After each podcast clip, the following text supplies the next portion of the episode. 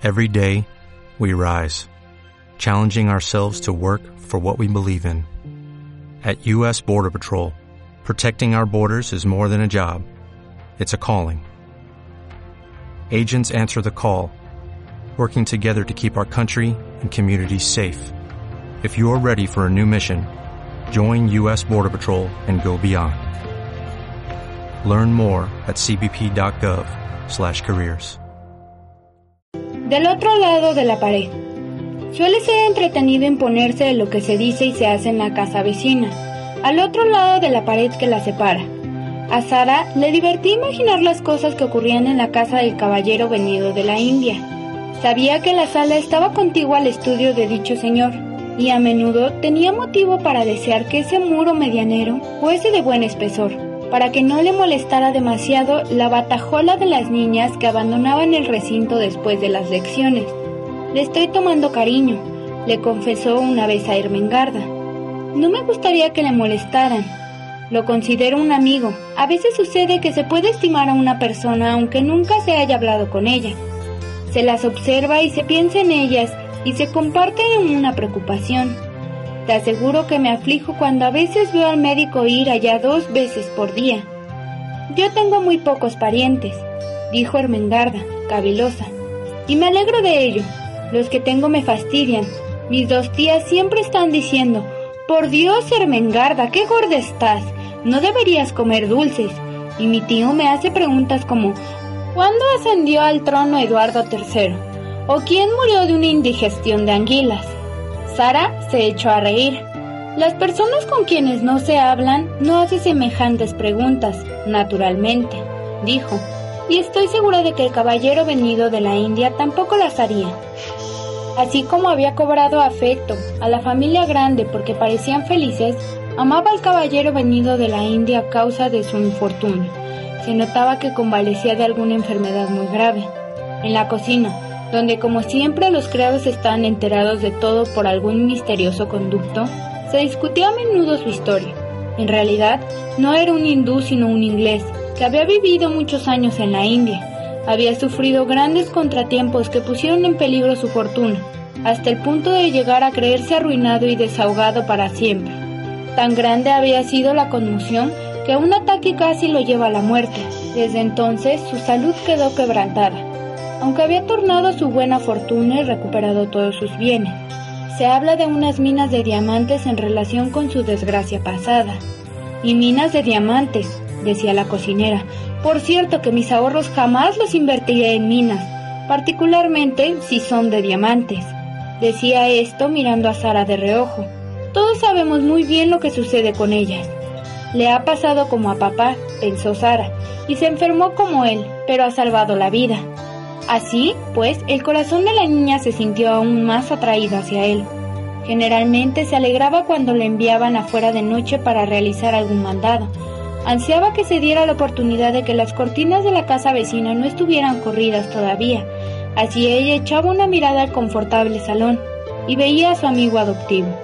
Cuando no se veía persona alguna en los alrededores, ella se detenía y asida a los barrotes de hierro le deseaba buenas noches como si pudiera oírla. Luego seguía su camino convencida de que la fuerza de su deseo llegaría de algún modo hasta el sillón en que su amigo se sentaba solitario, contemplando el fuego con expresión desolada. Para Sara era el semblante de un hombre cuyas preocupaciones no son solo cosas del pasado, sino que lo dominan en el presente. Si ha recobrado su fortuna y se está mejorando de su enfermedad, no debería sufrir así. Me pregunto si habrá alguna otra cosa, pensaba Sara. Si existía alguna otra cosa, algo que aún los criados no hubieran averiguado, ella tenía la certeza de que el padre de la familia grande, el caballero a quien ella denominaba Montmorency lo sabía. El señor de Montmorency iba a visitarlo y también iba su esposa y todos los pequeñitos, aunque no tan seguido. Pobrecillo, decía Janet. Dice que nosotros lo animamos. Tratemos de hacerlo sin bulla. Janet era la cabeza de la familia y debía mantener en orden a los demás. Era quien decidía cuándo era discreto pedirle al enfermo contar historias de la India y ella era quien advertía si estaba cansado para retirarse silenciosamente y decir a Ramdas que fuese por él. Todos querían a Ramdas. ¿Cuántas historias habrían podido contar si hubiese sabido hablar inglés? El caballero venido de la India se llamaba en realidad Carrisford. Janet contó al señor Carrisford acerca del encuentro con la niñita que no era mendiga, lo que le interesó sobremanera. Ramdas le describió el desván y su mísero aspecto, el piso desnudo y el reboque desconchado, el hornillo vacío y herrumbroso, y la cama estrecha e incómoda. Carmichael, dijo él al padre de la familia grande después de oír esta descripción, me pregunto cuántas bujardillas en esta calle se parecen a esta y cuántas criaditas desamparadas duermen en semejantes camas, mientras yo doy mil vueltas en mullidos almohadones, cargado y asqueado por esa riqueza que en su mayor parte ni es mía. Querido amigo, contestó el señor Carmichael, cuanto antes deje usted de atormentarse mejor será. Así poseerá toda la riqueza de la India. No alcanzaría a mitigar todas las desventuras de este mundo y aunque empiece por dotar de comunidades a todas las bujardillas de esta calle, siempre quedarán otras en las demás, en idénticas condiciones. El señor Carrisford, en su sillón, se mordía las uñas a la par que contemplaba el resplandor de los carbones encendidos en la chimenea. ¿Cree usted? dijo lentamente tras una pausa. ¿Cree posible que la otra niña, aquella otra en quien jamás dejó de pensar, podría en alguna forma verse reducida a una situación comparable a la de esa pobre almita que vive al lado? El señor Carmichael lo miró desconcertado. Sabía que lo peor que este hombre podría hacer para su salud y su misma razón era obsesionarse con el tema de la niña perdida. Sí, la niña de la escuela de Madame Pascal en París. ¿Resultará ser la que usted busca? contestó tratando de tranquilizarlo. Parece hallarse en manos de personas que pueden mantenerla holgadamente. La adoptaron a causa de que ella había sido compañera predilecta de una hija que se les murió. No tienen otros hijos, y según Madame Pascal se trata de unos rusos muy adinerados. ¿Y la simple no sabe ahora dónde se la han llevado? exclamó el señor Carrisford. Es una francesa astuta y mundana, comentó el señor Carmichael y seguramente lo más que hizo fue alegrarse al liberarse de la niña cuando el padre murió dejándola en la miseria. Mujeres de este tipo no se preocupan pensando en el porvenir de las internas que pueden resultarle gravosas. Los padres adoptivos al parecer se marcharon y no dejaron huellas. Pero usted se ha expresado correctamente al decir, si resultara ser, dijo el señor Carrisford. ¿Cómo podemos estar seguros? El apellido podría ser diferente. El señor Carmichael se encogió de hombros. Madame Pascal lo pronunciaba como si fuera Carol en lugar de Crew, pero podría tratarse de una pronunciación defectuosa. Las circunstancias son singularmente similares. Un oficial inglés de la India había colocado a su hijita, huérfana de madre, en el colegio, y murió de repente después de perder su fortuna. El señor Carmichael se detuvo un instante, como si acabase de ocurrírsele una nueva idea. ¿Está usted seguro de que el colegio donde la niña fue internada estaba en París? ¿Está usted seguro? Mi querido amigo, estalló el señor Carrisford con irritada amargura. Yo no estoy seguro de nada. Nunca vi a la niña ni a su madre. Ralph Crew y yo fuimos grandes amigos cuando chicos, pero desde nuestros días de estudiantes no nos volvimos a encontrar hasta hace algunos años en la India. Yo estaba tan absorto con la magnífica promesa de las minas y él también se dejó arrastrar. Todo aquello era tan enorme y deslumbrador que casi perdimos la cabeza. Cuando nos veíamos, apenas hablábamos de otra cosa. Yo solo sabía que la niña había sido puesta en algún colegio, y ni aún recuerdo ahora cómo llegué a saber eso. Renovaba su excitación. Siempre era así cuando su cerebro todavía débil volvía a recordar las catástrofes pasadas. El señor Carmichael lo observaba con ansiedad era forzoso hacerle algunas preguntas, pero era menester mucha cautela y precaución. ¿Pero usted ha tenido algún motivo para pensar que la escuela estaba en París? Sí, fue la respuesta. Porque la madre era francesa y yo había oído que quería que educasen a su hija en París. Por lógica, las probabilidades estaban ahí. Sí, confirmó el señor Carmichael. Parece más que probable. El caballero venido de la India, inclinándose hacia adelante, golpeó la mesa con su larga mano enflaquecida. Carmichael dijo, debo encontrarla. Si vive, Está en alguna parte, y si carece de amigos o de dinero es por mi causa. ¿Cómo podría alguien rehacer su ánimo teniendo semejante peso sobre la conciencia? El súbito cambio de la fortuna en las minas tornó realidad nuestros más fantásticos sueños. Y aquí que la hija del pobre Crew puede estar mendigando por las calles. No, no, le tranquilizó el señor Carmichael. Trate de serenarse, consuélese con la certidumbre de que cuando le encuentre tendrá usted una fortuna para entregarle. ¿Por qué no fui lo bastante fuerte para no abandonar el terreno cuando las cosas pintaban mal? Gemía el señor Carrisford con desconsuelo. Más, creo que me habría resignado a no haber sido responsable del dinero de otros a la vez que del mío. El pobre Crew había colocado en explotación hasta su último penique. Él tenía fe en mí y me quería, y ha muerto pensando que yo le había arruinado. Yo, Tom Harrisford, su compañero de juegos en Eton, ¿Qué villano debe haberme juzgado? No se reproche, usted con tanta severidad. No me reprocho porque la especulación amenaza fracasar, sino porque perdí el coraje.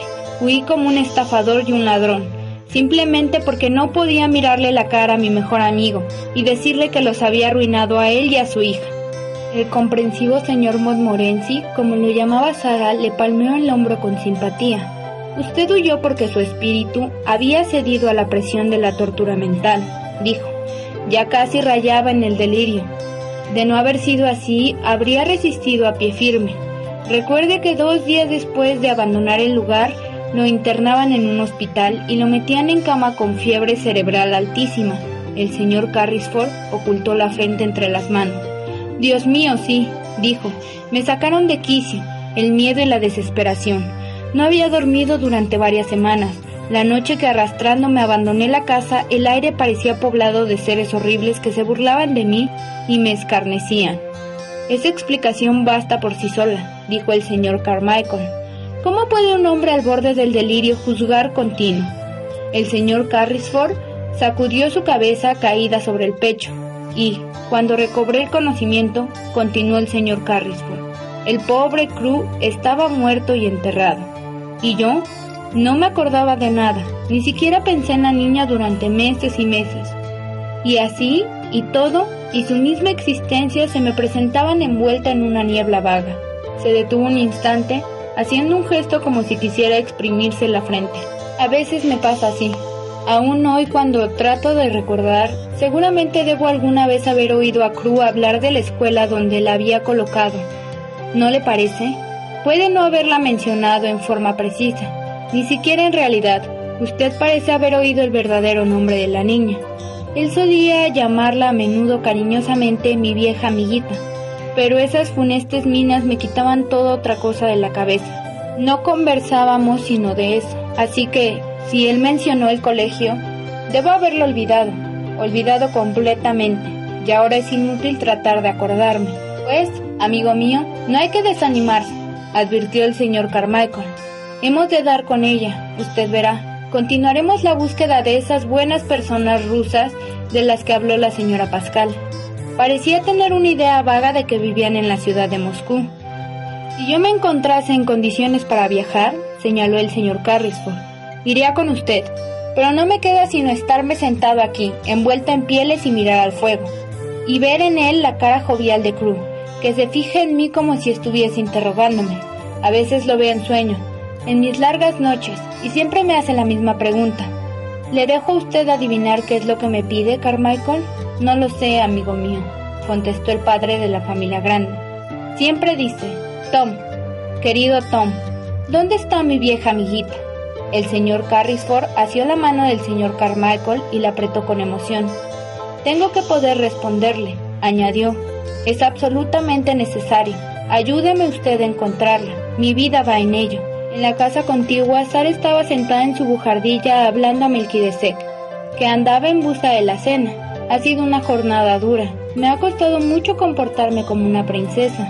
Melquidesec, más dura que de costumbre. Y se hace peor a medida que los días se vuelven más fríos y las calles más mojadas. Cuando pasó la viña por mi lado en el vestíbulo y se burló de mis zapatos enlodados, se me ocurrió espetarle una buena réplica, pero me contuve a tiempo. Después de todo, una princesa debe saber dominarse. aunque tenga que morderse los labios para no contestar con alguna descortesía. Y así lo hice. Tengo mucho frío, parece que está cayendo helada.